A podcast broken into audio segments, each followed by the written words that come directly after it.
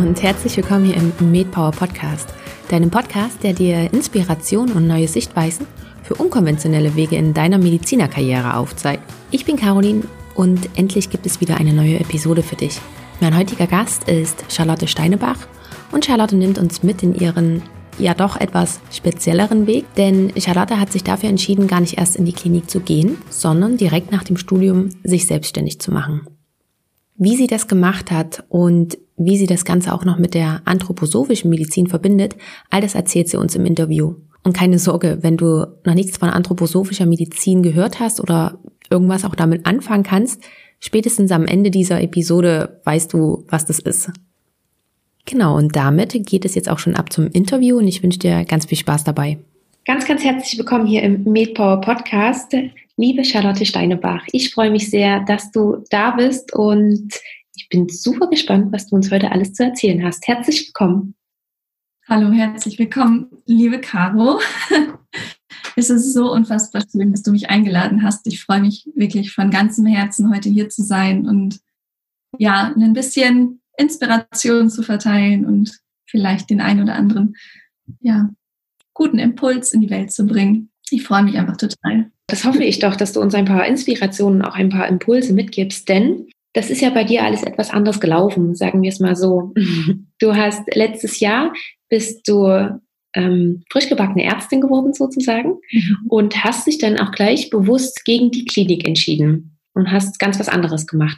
Hol uns doch einmal bitte sozusagen in deine Welt kurz ab. Was machst du stattdessen und stell dich doch einmal bitte ganz kurz vor. Von Herzen, ja. Also, ähm, mein Name ist Charlotte Steinebach. Ich bin jetzt seit einem Dreivierteljahr Ärztin und ich hole euch mal einfach an, mein, an, mein, an den Tag meines Examens zurück. Und das war im November, Ende November letzten Jahres, ähm, als ich Ärztin werden durfte. Ähm, ich kann mich noch sehr gut an die Prüfung erinnern und habe mir dann überlegt, ja, und was jetzt danach? Ähm, ich wollte eigentlich immer Pädiatrie, also ganz am Anfang wollte ich immer Gyn machen, Gynäkologie, Gynäkologin werden, Frauenärztin. Und habe aber während meines Studiums in der Klinik häufig, also gerade in Formulaturen, was die Gynäkologie anging, Erfahrungen gemacht, wo ich gemerkt habe, nee, also auf diese Art und Weise ähm, kann ich mir das nicht vorstellen. Aber was möchte ich denn später trotzdem für einen Facharzt machen? Dann habe ich gedacht, hm, Pädiatrie und habe auch mein PJ in der Pädiatrie gemacht und habe auch als viertes Prüfungsfach dann Kinderchirurgie wählen dürfen und fühle mich dem einfach sehr verbunden, so gerade dem Kinderchirurgischen ähm, und habe dann ja meine Prüfung abgelegt und bin Ärztin geworden und habe mir bis Weihnachten dann Zeit gegeben, einfach mal in mich hineinzuhorchen, erstmal durchzuatmen, jetzt nach dem ähm, Stress auch des PJs und ich war auch noch im Ausland und ähm, ja, hatte dann immer mehr das Gefühl, also ich weiß nicht, ob jetzt gerade direkt die Klinik auf mich wartet, was zudem daran liegt, dass ich während meiner Zeit in der Klinik und während des Studiums schon die Erfahrung gemacht habe, dass ich mit einigen Dingen, wie sie in unserem Gesundheitssystem ablaufen, nicht ganz kongruent gehe. Ähm, und in mir diese große Vision trage, dass ich gerne etwas verändern möchte und dass ich gerne abends um 10 Uhr noch feurige E-Mails schreiben möchte. Was ich dann gemerkt habe, gerade auch im PJ, ich hatte sehr anstrengende Tertiale, ähm, was einfach nach einem zwölf Stunden Tag, wenn man noch abends kaum aus den Schuhen rauskommt und sich dann noch Abendbrot machen muss und Wäsche waschen muss, nicht mehr ganz drin ist. Und in dieser Zeit bis Weihnachten hm, habe ich dann immer mehr überlegt, wie kann ich dieser Vision nachgehen und wie kann ich dem Raum geben, dass ich etwas verändern kann, ohne dabei mich vollkommen zu verbrauchen. Weil also gerade die Erfahrung aus der Klinik, das war schon manchmal grenzwertig, was meine Kräfte anging. Und dann noch obendrein ähm, wirklich etwas drehen zu wollen, wusste ich, da bleibt einfach nicht genügend Drive, nicht genügend Kraft für übrig. Und dann ist es leider so passiert, dass ich vor Weihnachten ähm, einen wunderschönen Norovirus mir eingefangen habe und für eine Woche richtig außer Gefecht gesetzt war. Und ich lag im Bett und habe gemerkt, also ich bin gerade kräftemäßig so am Ende, aber ich möchte was verändern und was kann ich jetzt tun? Und in dem Moment habe ich für mich beschlossen, dass ich erstmal nicht in die Klinik gehen werde. Dass ich meinen Posten als Vorstandsmitglied der Gesellschaft Anthroposophische Ärzte Deutschlands im Januar beginnen werde. Ähm, das ist jetzt keine Vollzeittätigkeit, aber das bedarf auch viel Aufmerksamkeit. Und ja, in dem Moment habe ich mich entschieden, dass ich gerne Menschen begleiten möchte auf dem Weg in die Gesundheit. Also den Heilungsprozess zu begleiten. Das, was mein Bild letztendlich von, von mir als Ärztin ausmacht. Ich möchte Menschen wieder helfen, gesund zu werden. Und jetzt war die große Frage, wie kann ich das gestalten, gerade auch wenn ich jetzt Ärztin bin, ohne in der Klinik zu arbeiten, weil ich dem ja auch in der Klinik wahrscheinlich nicht ganz gerecht werden könnte. Wie kann ich mir da die eigenen Rahmenbedingungen setzen? Wie kann ich mein eigenes System finden? Und dann habe ich mich entschlossen, mich selbstständig zu machen als ganzheitlicher Heilungscoach. Ähm, da spielen einige Faktoren mit rein, unter anderem, dass ich mein Studium auch unterbrochen habe und eine Weiterbildung in anthroposophischer Medizin gemacht habe. Ich bin, habe die Vollausbildung für anthroposophische Medizin gemacht. Ich darf mich noch nicht so nennen, weil ich dafür zwei Jahre gearbeitet haben muss, und, um dann die Prüfung abzulegen. Aber ja, letztendlich dieses gesamte Wissen trage ich schon seit meinem zweiten, zweiten, dritten Studienjahr also in mir und das hat sich einfach so weiterentwickelt, woraus ich gemerkt habe, wie viele Ressourcen es gerade auch auf dem Weg hin in Gesundheit gibt, die wir in der Klinik, im Klinikalltag, denen wir keine Aufmerksamkeit schenken, die wir letztendlich ungenutzt lassen. Und das ist letztendlich gerade im Moment meine, meine Aufgabe, dass ich insbesondere Frauen mit an die Hand nehme, ähm, wieder gesund zu werden, dass ich diesen Krankheitsprozess begleite, dass ich Menschen erzähle überhaupt, wie funktioniert Heilung, was braucht man, um wieder gesund zu werden, was sind gesunde Rahmenbedingungen, was sind heilsame Rahmenbedingungen, wie gehe ich mit mir selber um, wenn ich krank bin, was ist dieses Verständnis, das wir in der Gesellschaft von krank und gesund haben? Und was ist eigentlich, ist das, ist das wahr, was wir uns über Krankheit und Gesundheit erzählen? Und was ist letztendlich wirklich der Prozess, gesund zu werden?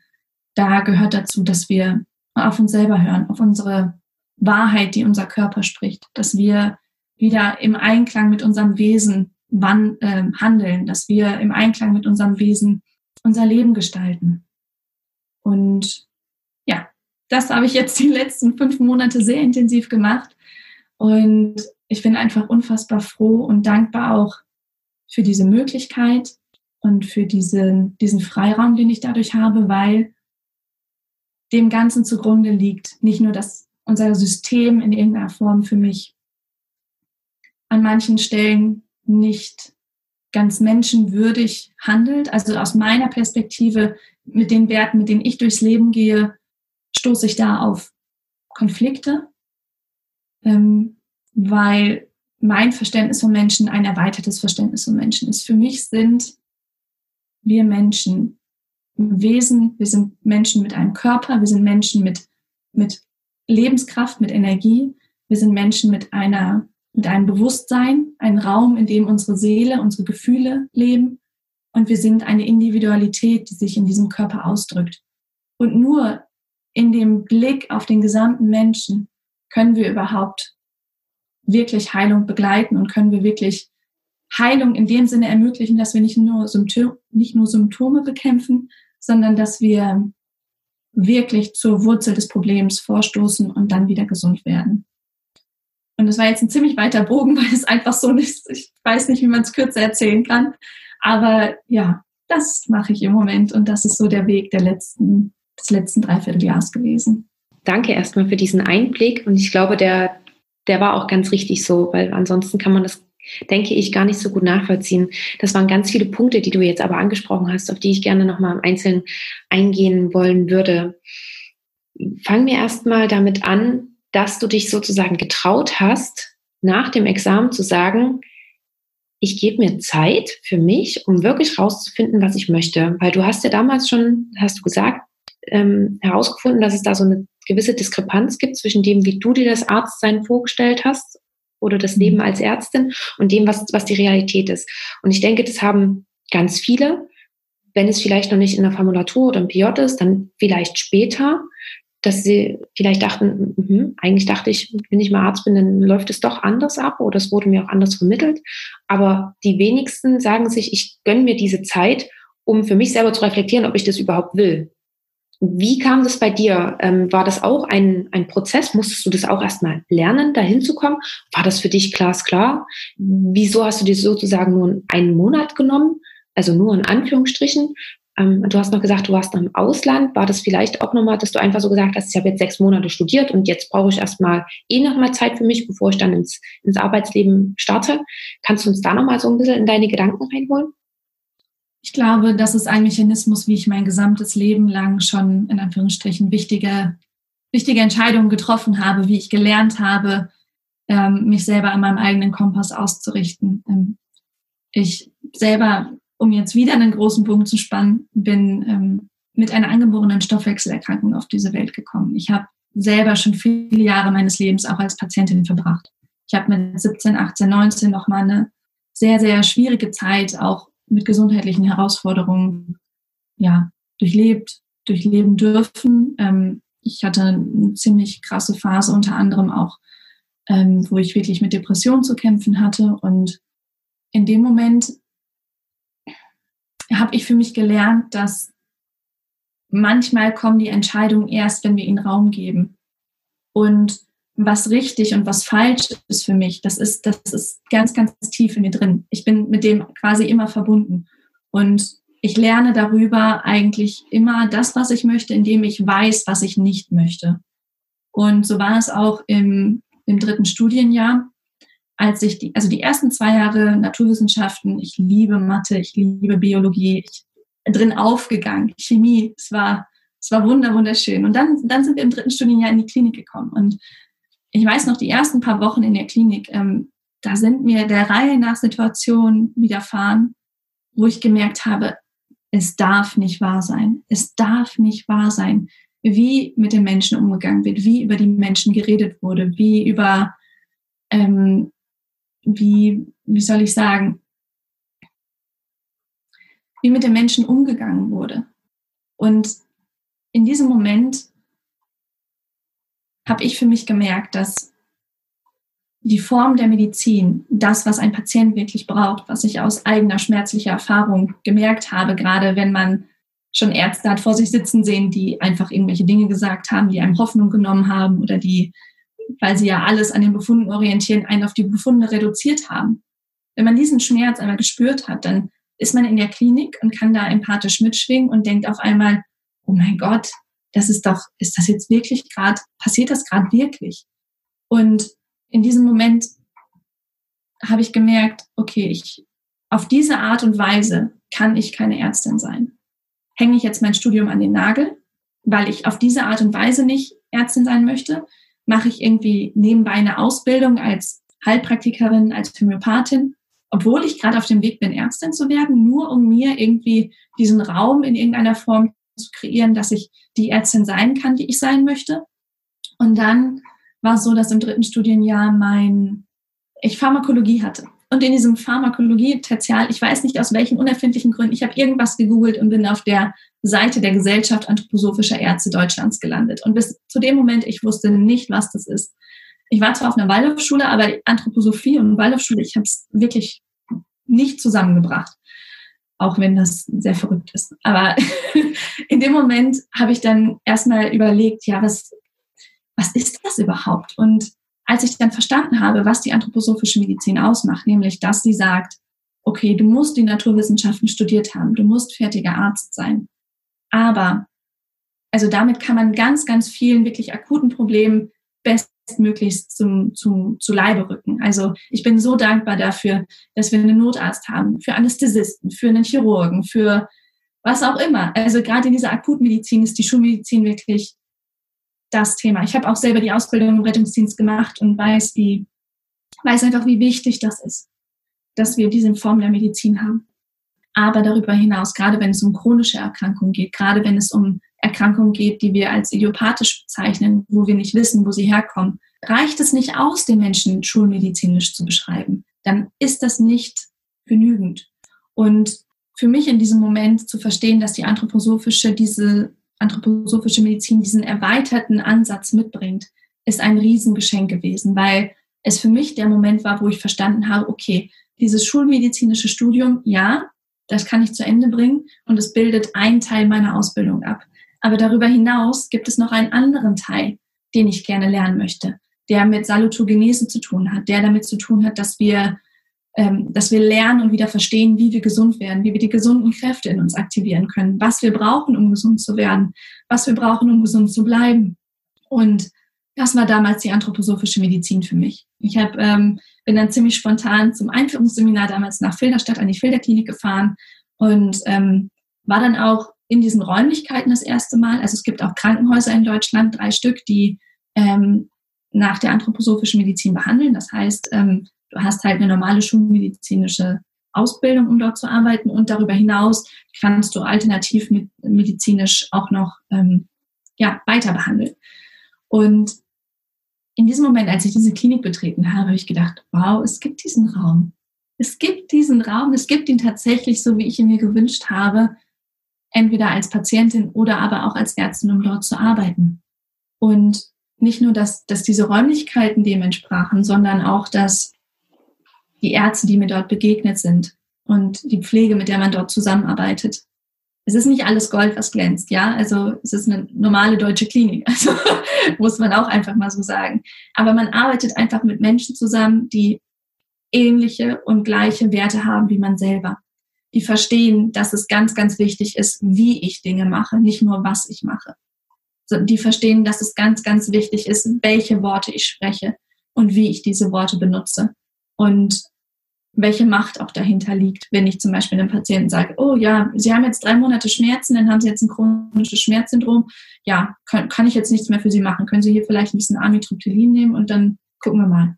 Das zwar jetzt sehr harsch gesagt, ja, aber ähm, in dem Moment den Menschen dahinter wieder zu erkennen. Und das, was wir in der Schulmedizin aktuell machen, ist, wir gehen immer weiter in die Analyse. Wir suchen immer weiter das kleinste, das kleinste Stückchen, den kleinsten Bauteil, den kleinsten Rezeptor, das kleinste Molekül, das gucken wir uns an. Und das, was für mich die anthroposophische Medizin macht, ist, sie geht diesen Weg runter in die Analyse, aber geht dann auch den Weg wieder zurück und guckt sich den Menschen an, der da vorne vorsitzt, der dieses Bild mitbringt, diese Erkrankung. Und man kann sich das so ähnlich vorstellen, wie wenn man ein Gemälde hat, ja? Und das, was die das, was die Schulmedizin macht, ist, sie nimmt ein Farbpigment von einem Gemälde und sagt, rotes Farbpigment. Und was die anthroposophische Medizin dann macht, sagt ja, rotes Farbpigment an sich okay, aber der Himmel ist damit rot gemalt gewesen. Das ist nicht gesund.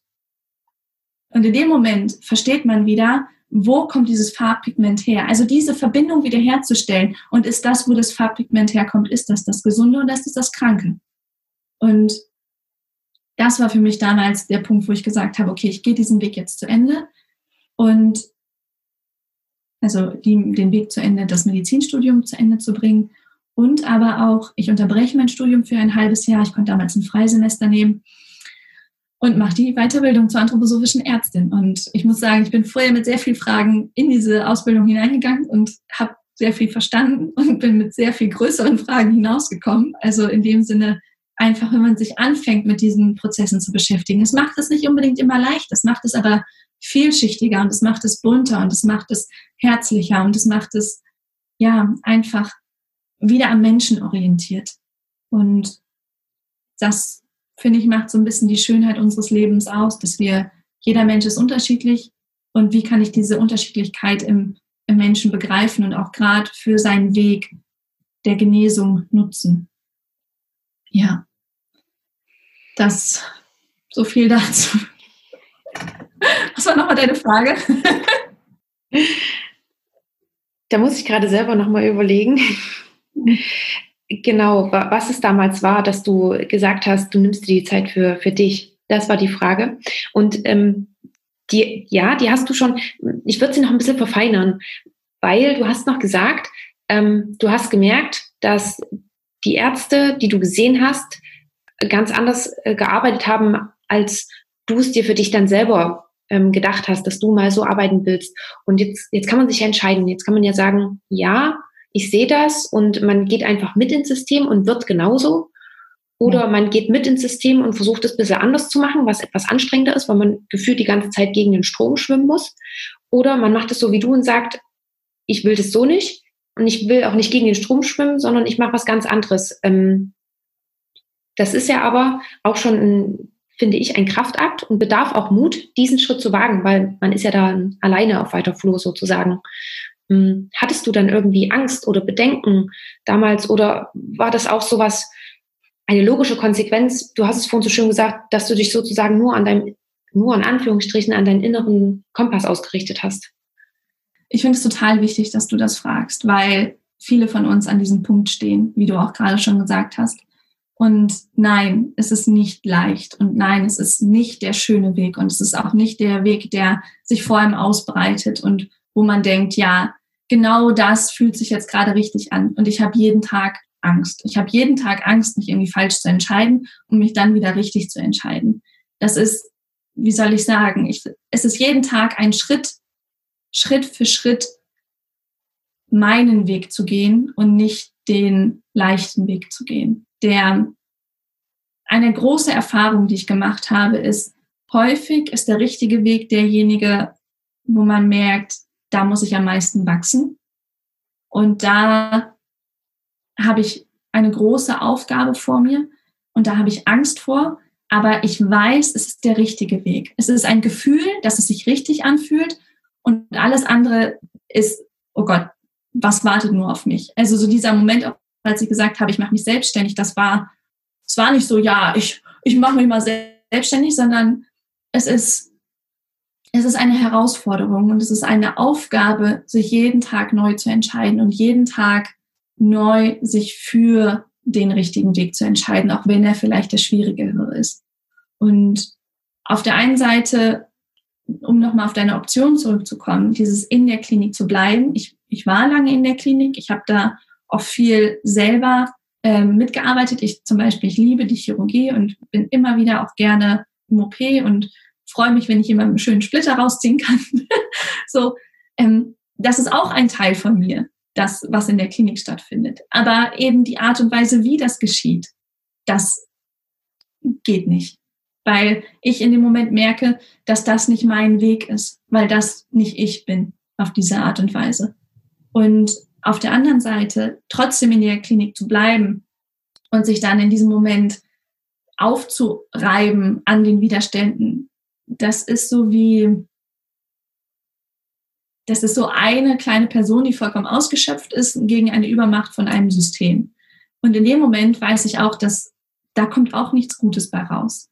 Ich meine, klar, jeder, jeder Tag, ich bin trotzdem in meinem PJ jeden Tag hingegangen und habe gedacht, okay, wenn ich jetzt mich an den OP-Tisch stelle, dann halte ich jetzt hier den Raum für diese Person, die uns so sehr vertraut, die sich jetzt hier hingelegt hat, die sich von uns operieren lässt. Und ich habe das nicht immer laut gesagt, ich habe einfach nur für mich selber innerlich diese Haltung gehabt, dass ich das gewertschätzt habe, dass diese Person jetzt gerade sich hier uns übergibt, dass sie uns vertraut, dass ich mein Bestmöglichstes tue für diese Person, aber dass ich auch den Schritt zurückgehe und mich freimache von dem, ich bin jetzt die Retterin, sondern vielmehr, ich bin diejenige, die dieser Person, die sich jetzt hier gerade übergibt, das Bestmöglichste zuteilkommen wird. Und was dabei rauskommt, das liegt nicht in meinem, das liegt nicht in meinem, in meinem, in meiner Macht, in meinem Range von dem, was ich kontrollieren kann. Ja. Und deswegen auch, falls ihr irgendwie junge Kollegen zuhören, es macht ganz einen großen Unterschied, ob man für sich innerlich, auch im Stillen, diese Haltung praktiziert von, okay, ich bin zwar gerade müde und es ist gerade anstrengend und ich habe schon zwei OPs hinter mir, aber ich mache jetzt auch noch die dritte und ich mache das vom Herzen her. Ich mache das für diese Person. Das hat was von, von Hingabe, von, von, von Arzt sein. Arzt sein oder Ärztin sein hat ja auch was von Hingabe. Ich meine, welcher Gynäkologe der Nacht oder Gynäkologin, die nachts zu einer Geburt wird, denkt nicht so, oh, geil, schön, jetzt frisch eine Geburt, super. Sondern es ist, es ist Hingabe, es ist Arbeit, aber Arbeit für eine Person, Arbeit dafür, diese Person bestmöglich zu begleiten. Und in dem Moment, als ich gemerkt habe, ich kann das nicht durchhalten gegen diese Riesenmühlen in der Klinik, Also es hängt natürlich auch immer von den Abteilungen ab, das muss man auch ganz klar sagen. Es gibt welche, da fühlt man sich wohl, es gibt welche, da fühlt man sich nicht so wohl. Es hängt immer ganz vom Team ab. Aber in dem Moment dann zu entscheiden, ähm, ich gehe jetzt erstmal aus der Klinik raus, ich gucke mal, was passiert und genau an dem Moment bin ich gerade. Ich weiß nicht, ob es, ähm, wo mich der Weg hinführen wird. Ich weiß aber auf jeden Fall, dass es gerade erst einmal für mich der richtige ist. Der schließt auch nicht aus, dass ich irgendwann wieder in die Klinik gehe, weil ich, wie gesagt, so gerne auch in der Klinik arbeite mit den Menschen zusammen in dieser Gemeinschaft füreinander. Aber ähm, ja, unter den aktuellen Bedingungen ist das, werde ich da verbrannt. Gerade mit den Qualitäten, die ich vielleicht auch mitbringe. Und so kann ich nicht die bestmöglichste Ärztin sein. Und ich merke jetzt im Moment, ich kann eine fantastische Ärztin sein. Ich kann wirklich, ich habe Erfolge. Bei mir hat eine Person, eine, eine Frau am, an meinem Online-Kurs teilgenommen, vier Wochen, die hat wirklich die letzten 40 Jahre richtig krass Kopfschmerzen gehabt. Die hat 14 Tage im Monat Migräne gehabt und sich abgelegt und ja chronisch und sie soll jetzt erstmal, ne, das wird jetzt auch nicht mehr weggehen, die müsste jetzt einfach die Symptome bekämpfen. Und die hat bei mir den Kurs gemacht und die hat im letzten Monat zwei Tage Kopfschmerzen gehabt. Wo ich nur einfach denke so, yes! Und wenn es nur diese eine Person ist, yes, yes, yes! Genau. Und Ressourcen zu verbinden und auf der einen Seite die Naturwissenschaften zu umarmen und wertzuschätzen und zu lieben, was ich auf jeden Fall von ganzem Herzen tue. Und auf der anderen Seite zu sagen, okay, ich habe dem gegenüberstehen die Salutogenese, die gesunkenen Kräfte, das was, das, was gut in uns ist, was von Natur aus heile in uns ist. Ja, auf der einen Seite haben wir die Chirurgie zum Beispiel. Ja, wir schneiden in den Körper rein und auf der anderen Seite haben wir dann dass das von alleine zusammenwächst. Gut, im optimalen Fall nicht, die Wundränder noch aneinander, aber es wächst zusammen. Und dieses Zusammenwachsen, da kann ich als, also ich als Arzt darf mir das nicht auf die Fahnen schreiben. Ich habe da kaputt gemacht. Aber was wächst denn da wieder zusammen?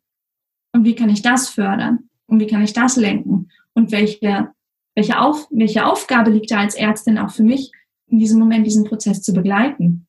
Ja, das ist nochmal ein ganz, ganz anderer, ähm, also danke erstmal nochmal dafür, dass du diesen Weg auch nochmal mit uns geteilt hast. Und die anthroposophische Medizin ist ja auch nochmal ein ganz anderer, du hast es vorhin schon angedeutet, ähm, ein ganz anderer Blick auf den, auf den Menschen. Die Idee dahinter ist ja, die wissenschaftliche Medizin sozusagen zu erweitern und die Naturwissenschaft mit, den Geisteswissen, mit der Geisteswissenschaft zu verbinden. So das mal ganz grob gesagt dass ich das, was ich heute bei Wikipedia noch gelesen habe, in Vorbereitung auf, auf unser Interview, weil ähm, die anthroposophische Medizin ist ja auch so ein Teil, das wird ja, ähm, jedenfalls bei mir im Studium wurde das überhaupt nicht angeboten. Oftmals gibt es ja Naturheilverfahren, die gegebenenfalls mal noch als Wahlfach oder ähnliches angeboten werden.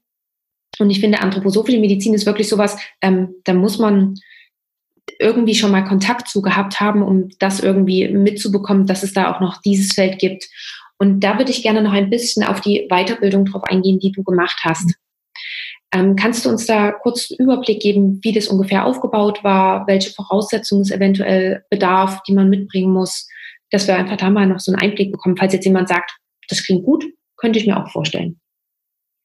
Ja, mega gerne. Also das ist so mein absolutes Herzensthema ist ja auch, ich arbeite auch in der Akademie GAED und liebe es, junge Menschen und auch alte Menschen für anthroposophische Medizin zu begeistern. Ähm, ja, also es gibt verschiedene Möglichkeiten, sich der anthroposophischen Medizin zu nähern. Unter anderem gibt es an manchen Universitäten, wir arbeiten gerade dann an, noch an mehr Universitäten anthroposophische Arbeitskreise für Studenten zu, ja, zu etablieren. Äh, in Hannover gab es das, als ich dort studiert habe. Da haben wir das gemacht. Da waren wir eine Horde von so acht bis zehn Leuten, die sich dann regelmäßig getroffen haben und überhaupt dieses, diese Herangehensweise an den Menschen zusammen geübt haben. Weil die eine Seite kann man sehr gut nachvollziehen und was ist mit der anderen Seite? Wie, wie kann man sich dem nähern? Und dann gibt es das Einführungsseminar, was ich gerade schon angesprochen habe, an der Filterklinik im Februar. Das findet man auch über die Webseite der GAED am besten. Ähm, das leite ich jetzt auch seit drei oder vier Jahren. Also bin da als Moderation äh, mit unterwegs und ähm, das ist einfach, es ist ein Ort, an dem man Menschen trifft, die auch Fragen haben. Das heißt gar nicht, dass dort Antworten gegeben werden, aber es ist einfach so schön, sich mit diesen Menschen zusammenzuschließen und auch wirklich Freundschaften zu schließen. Eine meiner besten Freundinnen habe ich damals 2015 auf diesem Einführungsseminar kennengelernt, einfach weil wir gemeinsam uns dort zusammengefunden haben mit ähnlichen Fragen. Und ähm, ja, da sieht man verschiedene Einblicke. Es gibt sieben verschiedene Wege von, äh, von Heilmethoden, also in der anthroposophischen Medizin, das ähm, beinhaltet zum Beispiel die Kunsttherapie, die Musiktherapie, die Heileurythmie, Heileurythmie jetzt als Bewegungstherapie, ähm, die verschiedenen Wickel und Auflagen, mit die, die auch sehr, sehr kraftvoll und heilsam sind, äh, Öldispersionsbäder, die potenzierten Heilmittel, mit denen wir arbeiten. Das ist nicht ganz gleichzusetzen mit den homöopathischen Mitteln, ähm, weil die viel, viel niedriger dosiert sind in der anthroposophischen Medizin. Ähm, das wird jetzt aber hier gerade zu weit führen.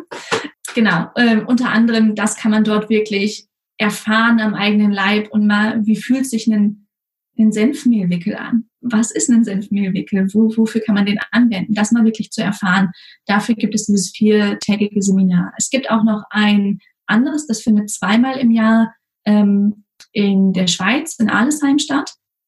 Das kann ich euch auch verlinken, also äh, falls euch das interessiert. Ähm, dann gibt es noch in Berlin an der Havelhöhe immer im September ein Seminar, das man sich angucken kann. Das geht über eine Woche. Ja, und wenn man dann sich entschieden hat, irgendwie, dass man da, dass einen das interessiert und dass man gerne diese Ausbildung machen möchte, dann gibt es verschiedene Wege, diese Ausbildung zu machen.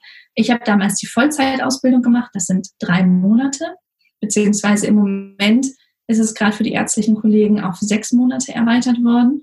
Ähm, wo man die ersten drei Monate, das was ich auch gemacht habe, sich in der Theorie mit Menschenkunde quasi beschäftigt. Also wie funktioniert Gesundheit und Krankheit am Körper? Wie, was sind Prozesse am Körper, die an der einen Stelle gesund sind und an der anderen Stelle krankhaft sind?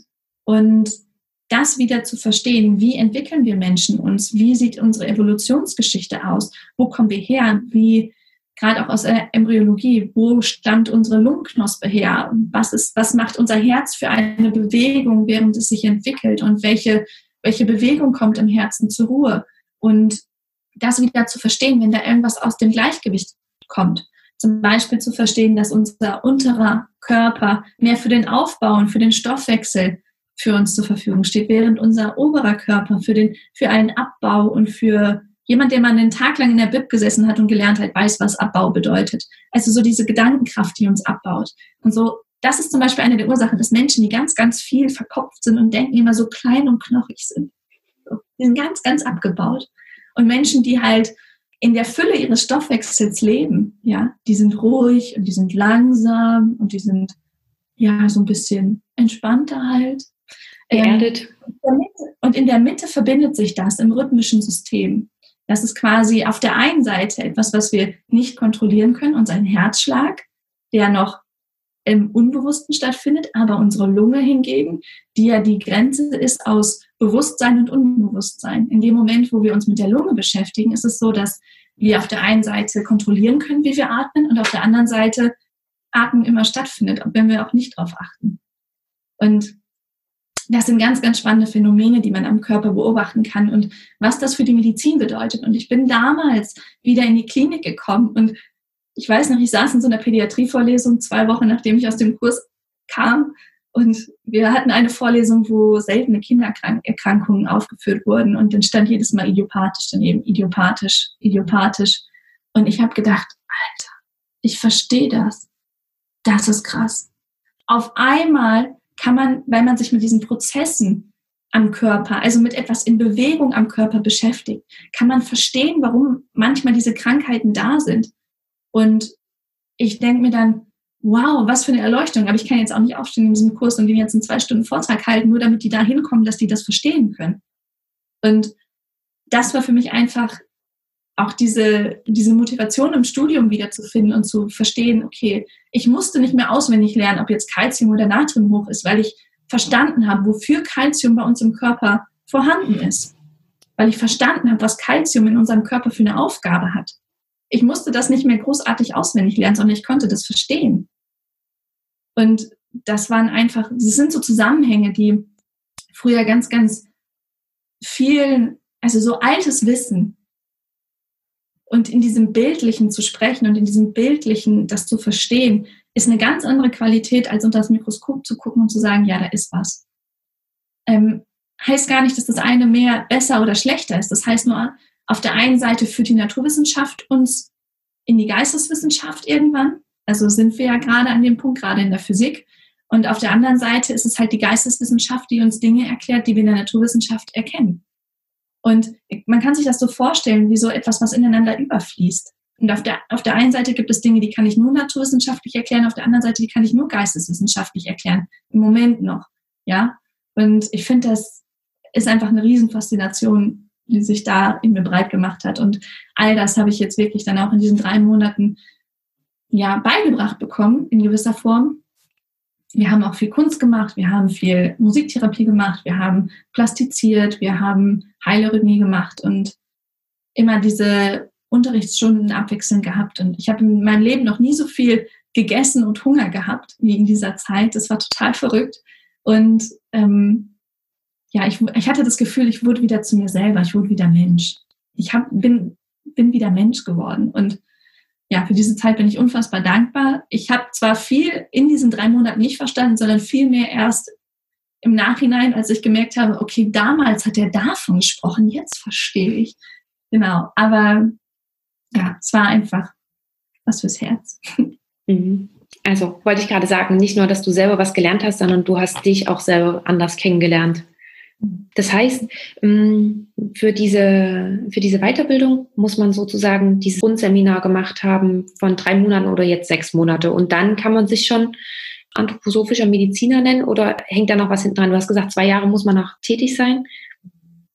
Also es ist so, dass man hat nicht die Grundvoraussetzung, dass man bei einem Einführungsseminar war. Wenn ihr jetzt alle so begeistert seid, dass ihr euch direkt anmelden wollt, macht es von Herzen gerne. Ähm, das ist übrigens die Eugen Kulisko Akademie, an, auch in Filderstadt, ähm, an der man das Vollzeit machen kann. Es gibt es auch berufsbegleitend. Das geht allerdings nicht so, nicht so tief, würde ich so einfach aus, aus der Erfahrung sagen. Ähm, es ist so, dass bei uns in dieser Gruppe, da war, da war eine bunte Mischung von Menschen. Es war eine Lehrerin dabei, es war ein Philosophiestudent dabei, es waren Ärzte, fertige Fachärzte dabei, es waren Ärzte in der Weiterbildung dabei, es waren Medizinstudenten dabei, ähm, es waren Kunsttherapeuten da, es war eine Musiktherapeutin aus Athen dabei. Also es war letztendlich eine, eine bunte Runde und das heißt nicht unbedingt, dass man jetzt nur Arzt dafür sein muss, wenn man sich damit auseinandersetzen möchte. Ähm, letztendlich ist es so, dass auch quasi der zweite Teil dieser drei Monate, die es jetzt neu gibt, wirklich dem rein klinischen Teil und dem klinischen Verständnis einer anthroposophischen Anamnese gewidmet sind und sowas, dass man auch wirklich mit in die Klinik geht und ja, sich daran halt äh, in seinem klinisch-ärztlichen Tun auch als anthroposophischer Arzt übt. Genau, das gab es damals, als ich da war, noch nicht. Ähm, aber ja, also das machen dann nur die Mediziner halt in dem Fall, den zweiten Teil der, der drei Monate, also den zweiten Teil der sechs Monate so. Ja. Ja. Okay, genau. und dann ist man fertig mit dieser Weiterbildung oder fängt, in, also ich will gar nicht so lange um diese Weiterbildung ähm, drauf rumreiten, nur damit wir ein ungefähres Verständnis haben, wie lange das dauert und ja, damit man weiß, falls das jemand interessiert, was da auf einen zukommt. Ja, es ist so, dass ähm, man, es gibt so ein Curriculum, an das man sich halten kann. Das gibt es auf der Webseite der GAID, was man braucht. Ähm, wir, man erfüllt auf jeden Fall mit diesen drei Monaten schon ähm, all das, was man ähm, an Zeit braucht für die Weiterbildung in anthroposophischer Medizin an Ausbildungszeit ist damit abgeschlossen. Dann besucht man, also ich zum Beispiel habe immer auch viel Fortbildung noch weiter besucht. Dann sammelt man auch noch mehr Ausbildungszeit. Ähm, dann schreibt man eine Facharbeit. Das macht man allerdings im Rahmen dieser Vollausbildung. Oder aber, wenn man das berufsbegleitend macht, muss man das noch extra machen. Da weiß ich jetzt gar nicht ganz genau, wie das unter den unterschiedlichen ähm, Institutionen ist. Ähm, genau, aber das kann man auch alles nachlesen. Dann ist es so, wenn man dann fertiger Arzt ist, dass man zwei Jahre gearbeitet haben darf und dann gibt es eine Abschlussprüfung, um sich danach anthroposophischer Arzt IAED nennen zu können. Okay, Gut, ja. dann haben wir ähm, sozusagen da schon einen Einblick bekommen. Danke dir. Und ich würde jetzt gerne wieder zu dir zurückkommen. Als du dann damals, letztes Jahr zu Weihnachten, ist ja noch gar nicht so lange her, dir gesagt hast, okay, du gehst jetzt deinen eigenen Weg und du wirst jetzt selbstständig. Nun ist es ja so, dass wir im Medizinstudium selten über eine Selbstständigkeit reden und wenn, dann ist es eher eine Praxis. Das heißt, man, man weiß, okay, man muss erst vielleicht noch den Facharzt machen für die jeweilige Praxis, was man da machen möchte. Bei dir ist das ja nun ganz anders. Du wolltest dich ja als ganzheitliche Ärztin sozusagen niederlassen, in Anführungsstrichen. Ähm, da gibt es ja ganz andere Ansprüche dafür. Hast du dir vielleicht auch einen Rahmen gesetzt, zu sagen, ich probiere das jetzt für die und die gewisse Zeit aus? Wenn es bis dahin nicht klappt, dann gehe ich doch nochmal in die Klinik. Und wie waren deine ersten Schritte, die du gemacht hast? Also ja, diesen Zeitrahmen gibt es, diesen Zeitrahmen von einem Jahr. Ich gesagt, mache ich das jetzt einfach mal und guck mal, was passiert. Ich kann ja immer noch in die Klinik gehen, ich bin ja auch gut ausgebildet. Ähm, genau, aber für mich war es damals ganz wichtig, am Anfang habe ich noch überlegt, mich als ganzheitliche Ärztin selbstständig zu machen, aber häufig haben Menschen ein sehr bestimmtes Bild, was den Beruf Arzt angeht. Ähm, deswegen ist es für mich jetzt auch gerade ähm, an dem Beruf Arzt hängt auch ganz viel, sag jetzt mal, Bürokratie. Ähm, mich als Ärztin niederlassen kann ich gar nicht so einfach. Ja, ähm, deswegen für mich jetzt auch in den letzten Monaten immer mehr klarer geworden, dass ich als ganzheitlicher Heilungscoach arbeite. Ich habe dieses Medizinwissen aus den letzten sieben Jahren. Ich habe dieses erweiterte Verständnis von Menschen.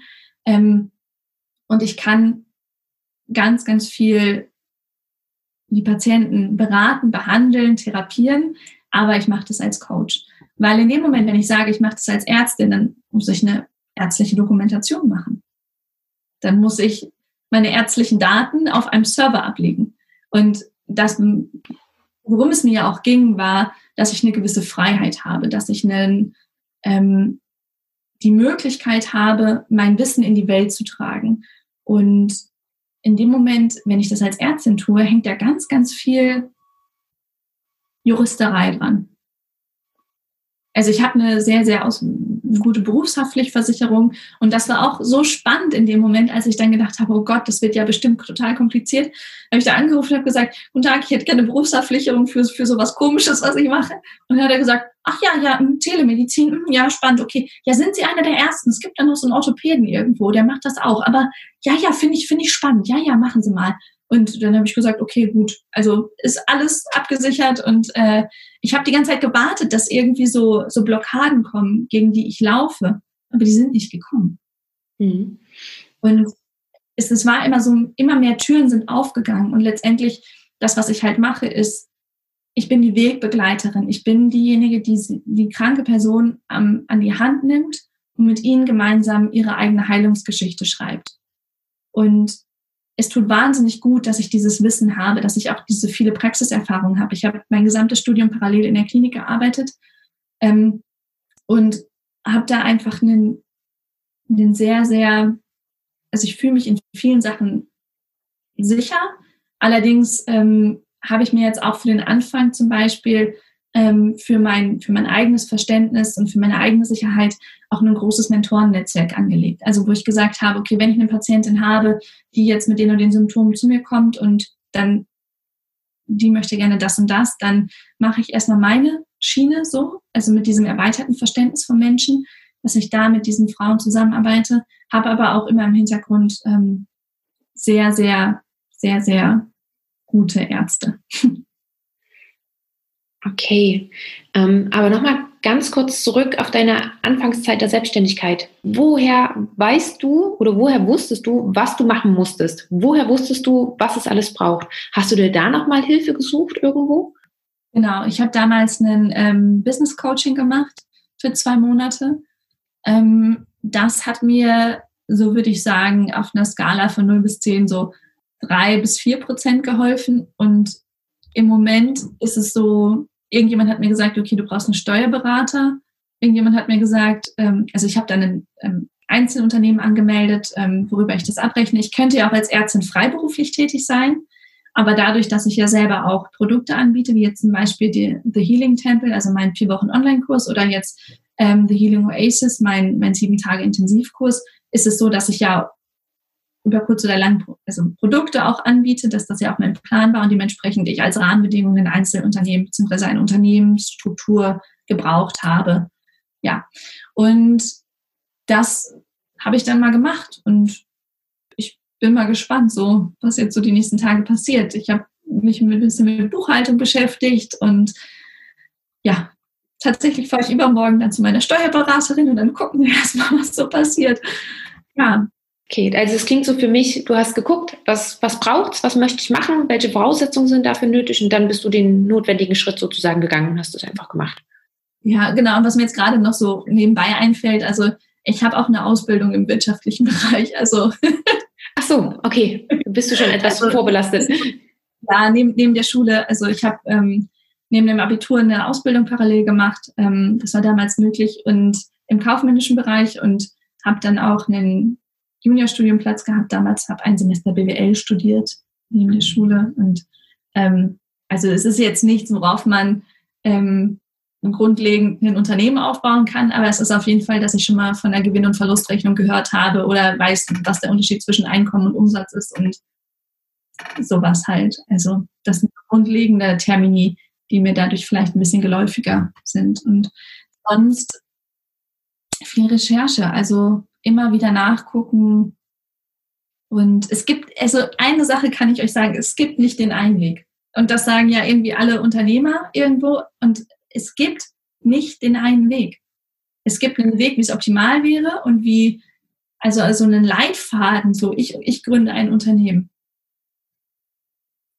Hat mir keiner so richtig gut beigeholfen. Der eine meinte dann, ja, du musst erstmal gucken und Businessplan und sonst irgendwie was. Und gerade auch wenn es um die unternehmerischen Tätigkeiten geht, ich habe sehr, sehr stark gelernt, dass meine Intuition sehr häufig richtig liegt. Und das, was ich jetzt für wichtig empfinde, dass das jetzt wirklich in dem Moment auch wichtig und richtig und gut ist. Und gerade wenn man alleine ist, ist es manchmal schwierig und jetzt auch noch Corona-Zeit kommt man auch nicht so schön in so einen Coworking Space gehen oder sowas ähm, und sich da austauschen, dann war es wirklich so ein, okay, was, was fühlt sich richtig an? Und dann manchmal auch zu merken, okay, das ist jetzt schon die, dass man irgendjemandem eine Absage geben muss oder sonst irgendwie was oder dass man ähm, irgendwie doch wieder viel Geld in die Hand nehmen muss, um in etwas zu investieren, damit am Ende was rauskommt kommt. Ähm, das sind alles so Schritte, wo ich wirklich, wo man dran wachsen kann und wo man auch merken kann, dass, dass das, was das Gefühl sagt, also viele würden sagen, so ist vollkommen irrational, jetzt so viel Geld und um das aufzubauen, aber zum Beispiel für meinen Online-Kurs, den ich jetzt kreiert hatte. Es war wirklich damals so, dass ich gemerkt habe, ich möchte den von vornherein gerne solide und gut aufbauen, dass ich, dass da jetzt wirklich auch was Gutes bei rauskommt und im Endeffekt war es halt so, dass meine Fixkosten gedeckt waren in dem Moment. Und dann ist es halt, aber dafür steht jetzt der Kurs und dafür kann ich jetzt das nächste Mal, wenn ich den Kurs verkaufe, anbiete, kann ich dann schön davon verdienen. Ja, aber das sind halt, wie gesagt, alles unternehmerische Perspektiven, die, nein, mir keiner im Studium beigebracht hat und die einfach mein, meinem Gefühl für richtig und falsch entspringen. Okay, ähm, da hast du jetzt auch noch ein Thema angesprochen, gerade das Thema Finanzen. Du hast es gerade gesagt und ähm, vielleicht denkt sich das auch der ein oder andere, wie hast du das denn gemacht? Du bist nach dem Studium, mh, hm, da ist man, meistens hat man nicht so viel Geld auf der hohen Kante. Wie konntest du dir das sozusagen leisten, dieses eine Jahr dir rauszunehmen und auch wirklich an dem zu arbeiten, was du machen möchtest?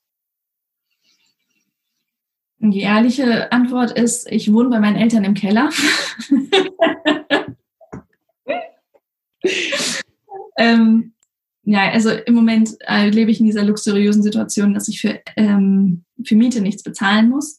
Ähm, mit diesem, mit dem Einkommen jetzt ist es tatsächlich so, dass ähm, ich jetzt gerade das erste Mal gut wie soll ich sagen, gut davon leben ist vollkommen übertrieben, weil ich wirklich viele Kosten ja auch habe. Also gerade jetzt auch am Anfang ähm, der Selbstständigkeit, dann Krankenversicherung ist man nicht über den Gesetz, also über, die, über den Arbeitgeber, man muss sich selber als Selbstständiger versichern. Das sind dann locker mal zwei bis 800 Euro im Monat.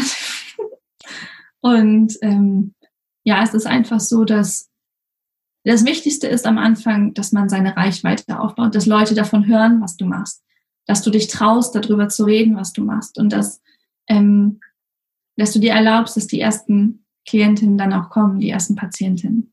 Und in dem Moment diese, diese zweifelhafte Fragen, wenn dann wieder irgendwie eine Rechnung irgendwo reingeflattert kommt und man dann denkt, okay, ist jetzt eine harte Zeit und ich kaufe mir jetzt keine neue Kleidung, ich ich schaffe das, ich habe das bis jetzt in meinem Studium gut geschafft, ich schaffe das auch jetzt gerade.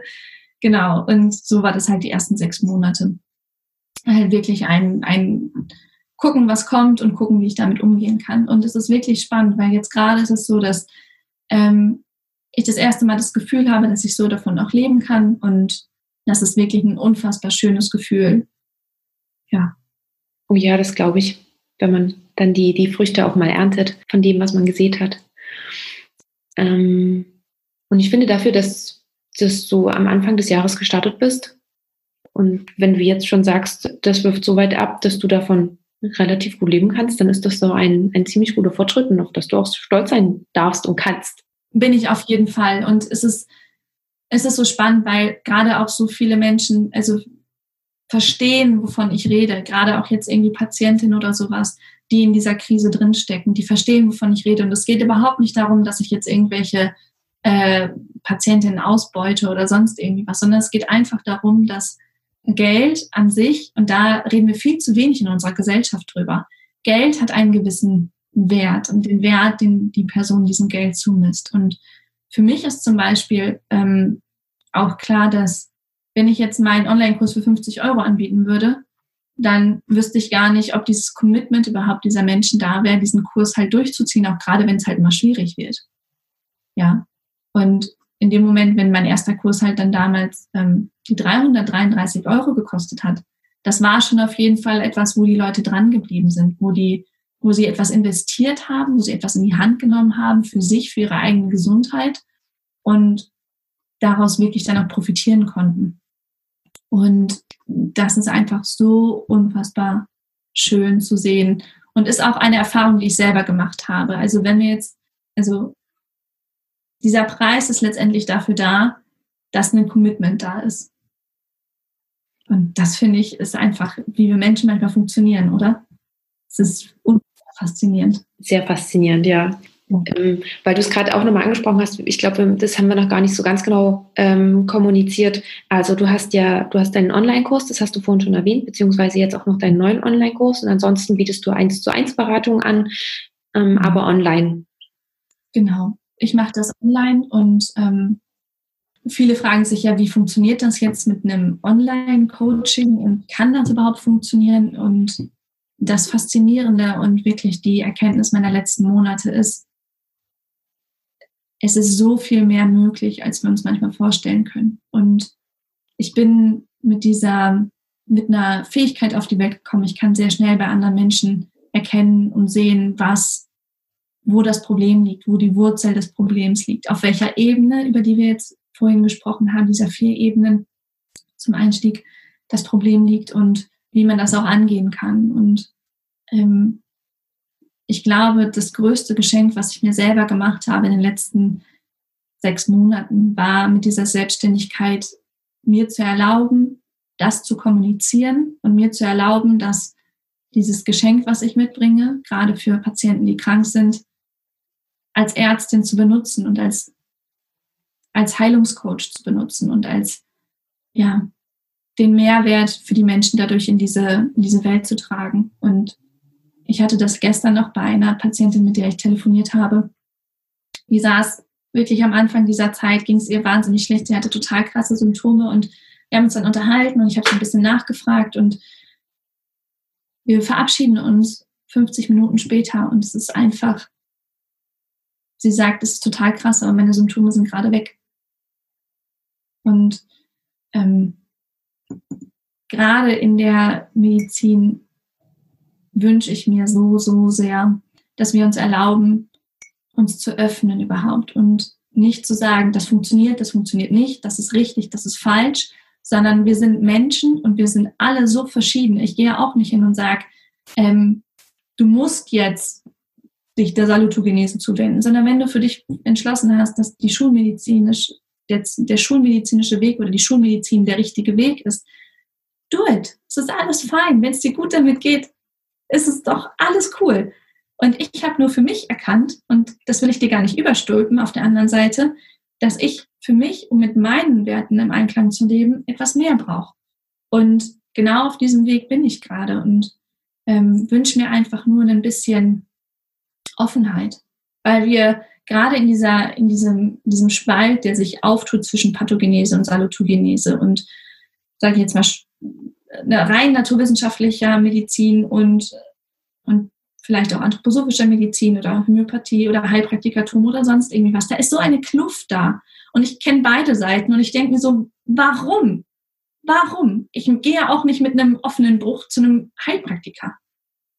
Also mit einem offenen Bruch gehe ich ins Krankenhaus. Punkt. Ja? Und wenn ich vielleicht eine Stunde reden möchte, gehe ich in meiner Vision von der Zukunft natürlich zu einem Arzt, aber in der aktuellen Situation vielleicht zu einem Heilpraktiker.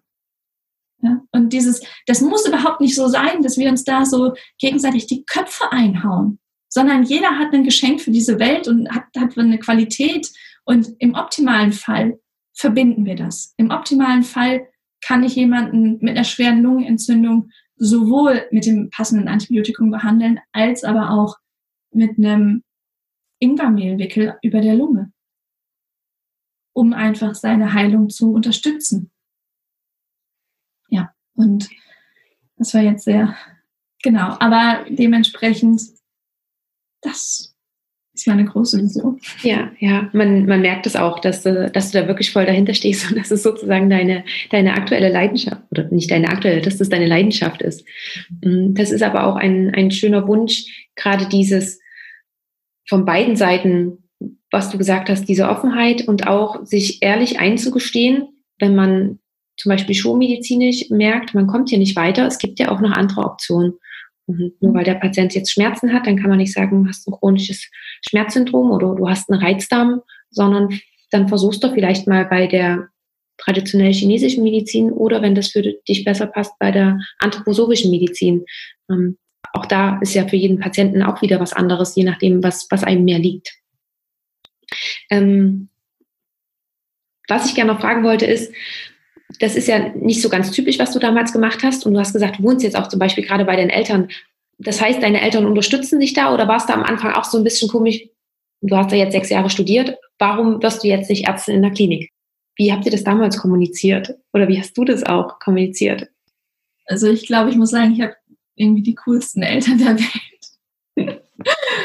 also ich habe jetzt in den letzten paar Monaten irgendwie gerade auch so am Anfang, wenn man dann selber mal zweifelt und so, ähm, dann doch auch gemerkt, dass sie untereinander dann manchmal so gesprochen haben, dass meine Mutter sich so ein bisschen Sorgen gemacht hat, mein Papa gesagt hat, ach, das wird schon, ich, ich glaube das oder andersherum. Also sie sind auf jeden Fall mit Abstand die, die offensten Menschen. Ich glaube, ich kann, ich kann machen, selbst wenn ich jetzt sagen würde, ich möchte gerne Breathwork-Teacher werden oder ähm, Guru in Indien oder sonst irgendwie was, das wäre okay. Also es geht gar nicht darum, dass ähm, ja, also ich habe hier unten auch mein, mein eigenes, meinen eigenen Flur und mein, also es ist alles so ein bisschen separiert voneinander, was vollkommen ähm, nötig ist, wenn man gut erwachsen ist. Ja, aber also diesen Druck für meine Eltern habe ich nicht verspürt, wirklich gar nicht. Und ja, ich glaube, die sind einfach selber ein bisschen gespannt, wo das, wo das hingeht. Das ist ja sehr schön, dass sie dich da ganz einfach unterstützen und ähm, dir nicht noch mehr Druck machen. Mhm. Gibt es denn jetzt aber auch etwas, von dem du sagst, na, das war ein Fehler, gerade vielleicht zu Beginn deiner Selbstständigkeit, rückblickend, hm, dass wenn ich das jetzt nochmal so machen würde, würde ich es anders machen? Puh, spannende Frage. Nö, weil ich in dem Moment was gelernt habe, einfach. Okay. Und was du vorhin auch noch gesagt hast, und dann würde ich so langsam zum Ende des Interviews kommen, dass du dir auch schon ein Mentorennetzwerk aufgebaut hast. Jetzt ist ja diese sechs Monate Selbstständigkeit sind ja noch nicht so lange. Hast du das schon vorher angefangen, schon während du mit der anthroposophischen Medizin in Berührung gekommen bist? Oder wie hast du dir das aufgebaut? Kannst du da vielleicht noch ein paar Tipps nennen? Fragen. Einfach fragen. Einfach zu jemandem hingehen und sagen, möchtest du mein Mentor sein? Ja. Ja? Einfach. Ja, die fühlen sich ja natürlich geschmeichelt, wenn jemand zu mir kommen würde und sagen, möchtest du meine Mentorin oder zu dir, wenn jemand zu dir kommen würde und sagen würde, Caro, würdest, könntest du dir vorstellen, einfach wenn ich eine Frage habe, dass ich mich an dich wende und du mich da ein bisschen begleitest, dann würdest du doch ja sagen, oder? Ich denke, ich habe noch nie über diese Frage nachgedacht. Und es ist also gerade auch durch die anthroposophische Medizin und dadurch, dass ich da sehr viele ähm, sehr, sehr, sehr, sehr gebildete und gute Ärzte um mich herum habe, mit denen ich auch regelmäßig in Kontakt bin, gerade durch die Vorstandsarbeit, ist es so, ich habe so in jeder Nische so drei anthroposophische Frauenärztinnen, die, die ich sehr, sehr wertschätze, ähm, Kinderärzte oder ähm, Allgemeinmediziner oder Internisten und ja, die ich halt einfach so schon im Vorfeld kennengelernt habe und das dann eine Frage ist, einfach, ja, dann einfach mal zu fragen und zu sagen, so, hör mal, ich mache das jetzt gerade und wenn, wenn ich eine Frage habe, kann ich mich dann an dich wenden und dann sagen die meisten ja natürlich, also alle sagen ja. Also mir ist noch keiner begegnet, der Nein gesagt hat. Deswegen einfach fragen. Einfach fragen, ja. Ähm, da habe ich letztens auch so einen schönen Spruch gelesen, wenn du nicht fragst, ist die Antwort immer Nein. Mhm. Ja. Das passt ja dann auch perfekt.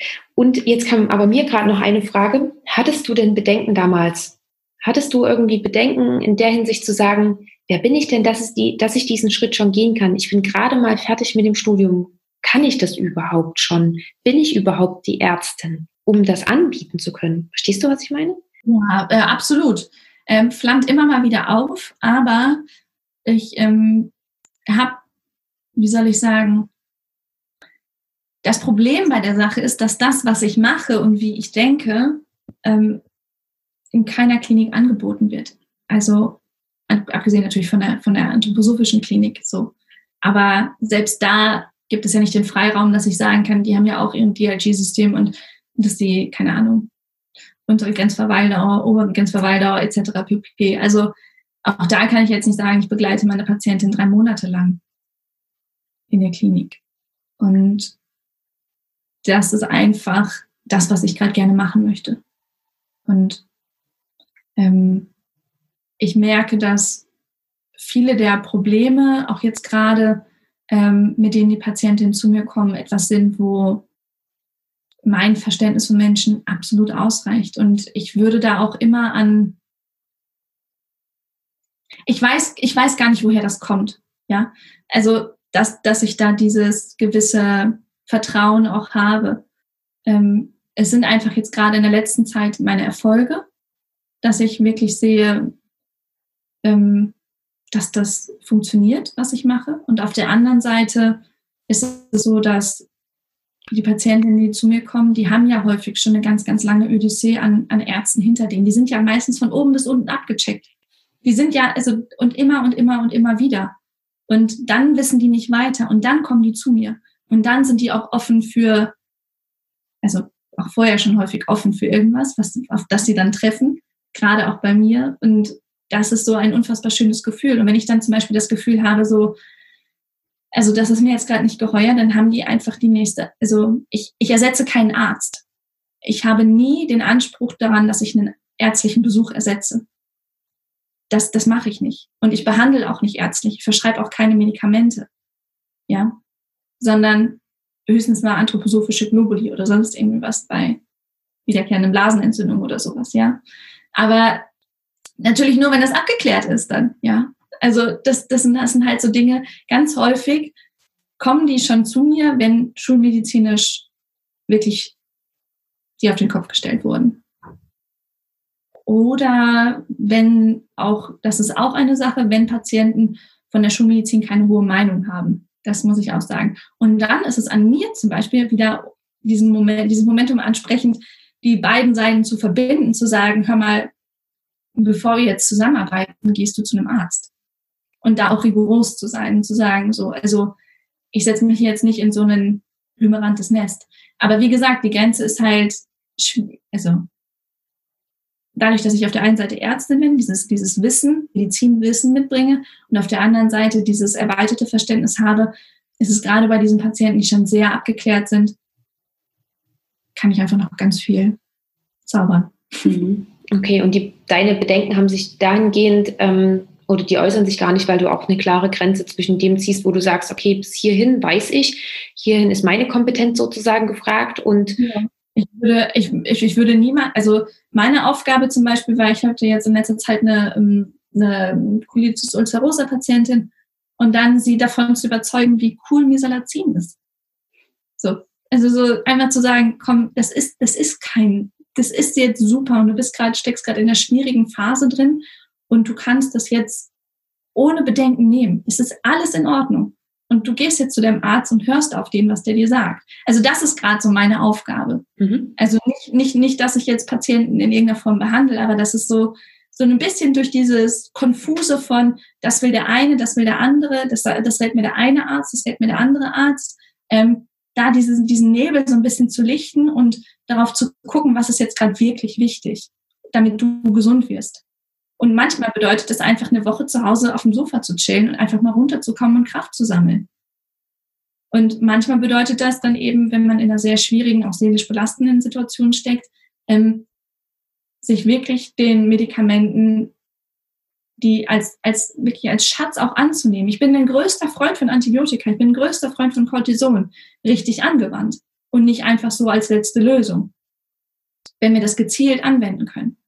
Und das ist, wie gesagt, was mir mein Studium vermittelt hat. Deswegen, ich, ich bringe das einfach zusammen und bringe da ein bisschen Licht in die Situation hinein und so ein bisschen einen Weg wieder zu haben in die Gesundheit und wie Heilung funktioniert. Okay. Ja.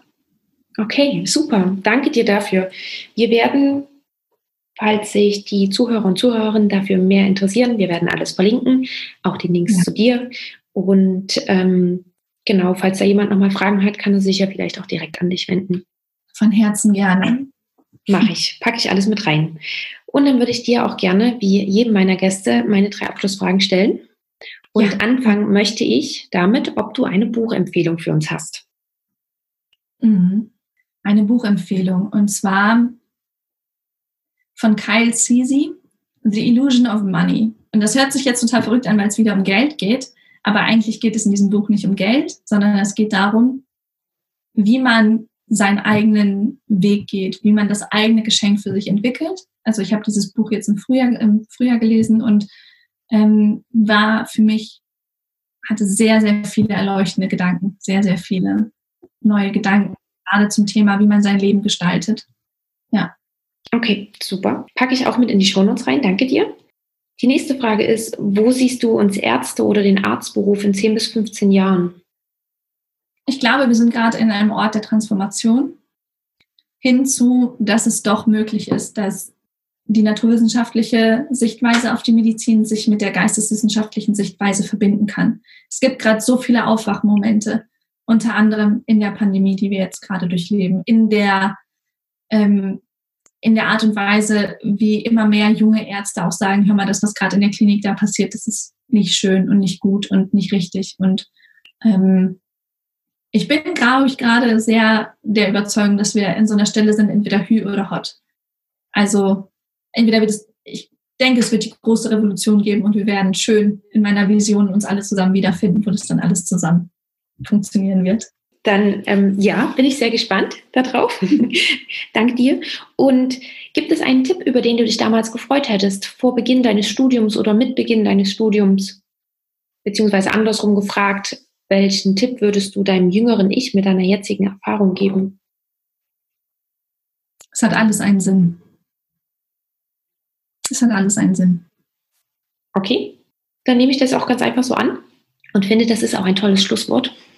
Ich danke dir ganz, ganz herzlich für dieses tolle Gespräch, dafür, dass du uns nicht nur einen Einblick in deinen Weg gegeben hast, du bist ja auch noch mittendrin, dass du uns an deinen Gedanken hast teilhaben lassen, sondern dass du uns auch so ein bisschen in die Welt der anthroposophischen Medizin eingeführt hast.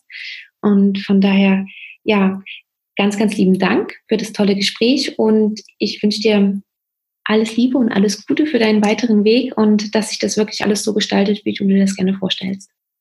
Ich danke dir, Caro, von ganzem Herzen. Erst einmal für die Einladung und für deine, für deine Fragen, für deine wertvollen Fragen und dafür diese Idee auch in die Welt zu tragen, dass, dass du mir erlaubst, dein Sprachrohr zu benutzen, dass das in die Welt getragen werden darf. Dankeschön. So, das war das Interview mit Charlotte Steinebach. Ich hoffe sehr, dass es dir gefallen hat und dass du auch ein paar Impulse für dich mitgenommen hast. Wenn du mehr über Charlotte und auch über ihre Arbeit erfahren möchtest, so findest du wie immer alle relevanten Links in den Show Notes. Als wir diese Folge aufgenommen haben, Da war es auch noch nicht ganz raus, wann es den nächsten Healing-Tempel geben wird.